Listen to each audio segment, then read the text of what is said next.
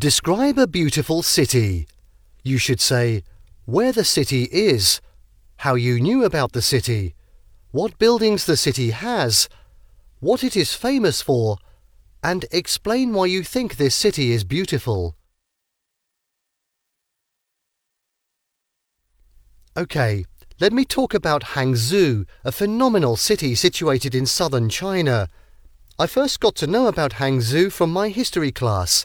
My professor spoke highly of its rich history and unique architecture, and I was instantly intrigued. You see, Hangzhou is well known for its West Lake, a UNESCO World Heritage Site. It's a mesmerizing place with stunning views, almost like a painting. The city is also home to many historic landmarks like the Leifeng Pagoda and Lingyin Temple, which are absolutely captivating.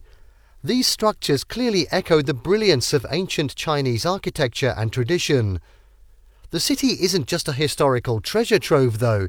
It's also the hub for e commerce in China, being the headquarters for Alibaba, one of the world's largest e commerce companies. So it bridges the gap between past and present beautifully.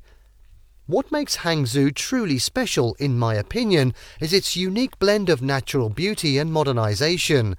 Seeing both sides of the spectrum, ancient temples and modern skyscrapers cohabiting in harmony is simply fascinating. I mean, it's not every day you find a city that showcases such an impressive mix of tradition and innovation, right? So that's why I consider Hangzhou beautiful. Its panoramic views, rich history, and modern advancements make it a city that's not just appealing to the eye, but also to the soul.